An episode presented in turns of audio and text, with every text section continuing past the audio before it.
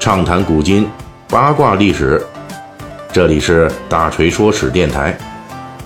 我们的其他专辑也欢迎您的关注。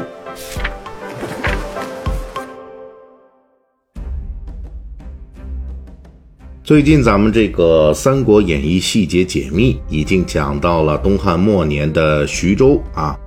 在这个小说《三国演义》中啊，徐州的重要出场人物，我们讲的这个徐州刺史陶谦。那上一期呢，我们介绍了陶谦这个人的早期活动，以及他到了五十多岁仍旧是脾气不改的这种老愤青的本色。在上一集的末尾呢，我们提到过。陶谦啊，到徐州之后的所作所为，将为他们这一代即将老去的东汉名士撑起最后的尊严。那么，陶谦在徐州是怎么做的呢？能够当得起如此的评价呢？本期的《三国演义》细节解密，我们就为您聊这个。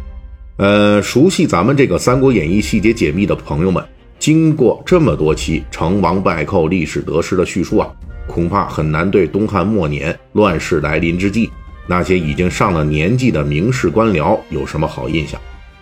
在我们介绍之前的这个东汉末年啊，呃，就已经功成名就的这些东汉的士大夫啊、名士当中啊，总的来说，这些人里边已经受到过当时东汉儒学的充分的教育，并且呢，在官场上摸爬滚打了很多年，可以说在学识和行政经验上。都有非常强的能力。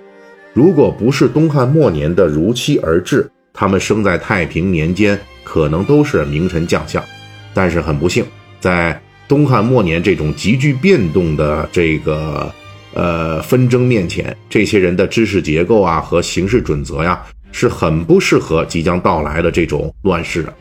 比如说，呃，荆州的刘表在明世阶段的这种不通军事啊。而这个幽州的刘虞呢，又在人力组织上以及军力的调遣上显得比较业余。还有这韩馥，啊，牺身爱民；孔融呢，又是一种恃才傲物。所以呢，这些都导致他们最终事业败亡。作为这批在东汉乱世到来时已经人到中年甚至是老年的功成名就的士大夫中的一员。我们今天要说的这位主人公陶谦啊，在徐州任上则表现出完全不一样的士大夫素质，堪称是这一批不适应时代变化的老一代士大夫名士中的全能战士。比如说，陶谦这个人呢，很有政治眼光，而且对乱世时代对手的政治底线之低下有非常充分的估计，在拥立东汉朝廷这个关系士大夫基本政治节操的问题上。在关东诸侯讨伐董卓时，那陶谦是很早就开始张罗了，而且行动也比较坚决。即使是后来董卓死了，西凉军阀分裂了，继任的李傕、郭汜等人，那陶谦也是主张对他们进行坚决的打击。同时呢，陶谦在徐州任上的内政也搞得比较好，通过任用当地名士、士大夫家族出身的陈登等人。在徐州当地发展农业生产，加强水利灌溉，让徐州在当时一片狼烟的这种各地州郡中啊，属于少有的当地经济发展不错的地方。而且作为老一辈士大夫出身的地方诸侯，陶谦是少数几个真正有作战经验的。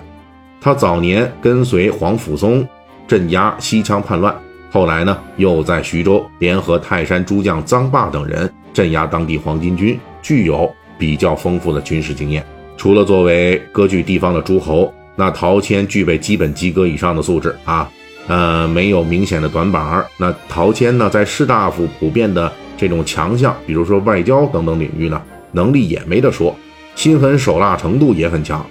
当时呢，士大夫那种过分牺牲好名，遇到一些坏事、坏名声的事情就不会去做的这种臭毛病。在陶谦这儿是看不到的。这位老先生啊，虽然上任徐州的时候已经五十六岁了，但是下手那是很黑很快的，啊，从来就没有犹豫过。换句话说呢，这位老先生虽然是名士，但是干坏事儿的时候是绝对不会顾及脸面的。陶谦在徐州内政外交上都采取了这样的手腕。对内，他一方面跟其他诸侯一样，拉拢徐州本土豪强士大夫阶层，同时对那些不太听话予以坚决的打击。比如当地的名士赵玉，因为对陶谦采取了不合作的态度，就招来了陶谦毫不犹豫的重点打击。而且从史料上来看，徐州当地对陶谦用人方面评价不高，认为他任用了小人。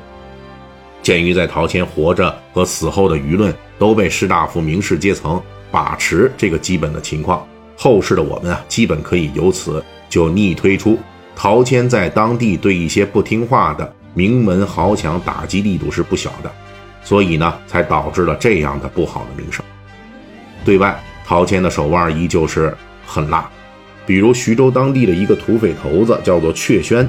陶谦呢就私下里跟这个土匪勾连。让土匪呢出面去抢劫民众财物，而且呢收获很多，普通老百姓能有多少财物啊？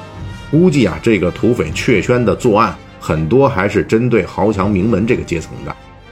当阙宣抢劫发家，队伍做大到几千人之后，陶谦又玩了一把黑吃黑，把阙宣给干掉了，吞并了他的队伍。阙宣抢劫来的财物也自然归属了陶谦。这里边大锤插一句，关于这一段史料呢，历代史家的争论是比较多的。比如北宋著名的史学家司马光就提出过质疑，因为阙宣啊当时造反的旗号，作为徐州当地最高长官，陶谦公开场合一直是支持东汉朝廷的，因此呢，陶谦直接去跟阙宣合作的概率啊有点低。不过大锤这里猜一下，以陶谦之前表现出来的手腕。为了对付当地实力强大的名门士大夫、豪强家族，弄一个养寇自重，明面上扬言要剿灭阙宣，暗地里却偷偷支持这么个土匪，那也是有可能的。而且历史上的陶谦可是有这方面的前科的，比如像臧霸那一伙泰山诸将集团，是徐州陶谦的重要联盟对象，而臧霸那一伙人是经常在兵和贼之间无缝切换的。陶谦跟臧霸的合作关系却没有受到任何影响。尤其值得注意的是，陶谦在徐州的统治差不多有六年时间，在这六年里，陶谦还做了几次重大的徐州内政外交调整之外，跟其他很多诸侯一样，他为了对抗徐州本土豪强，也跟荆州刘表引入刘备军，益州的刘焉引入东周军一样。把一支三国历史上的著名的强兵引入了徐州，从此导致了徐州的局面更加复杂。这是一支在中国历史上闻名了一千八百年之久的著名军队，这到底是怎么回事呢？下一期的《三国演义》细节解密，我们为您继续讲述。本期大锤就跟您聊到这儿，喜欢听您可以给我打个赏。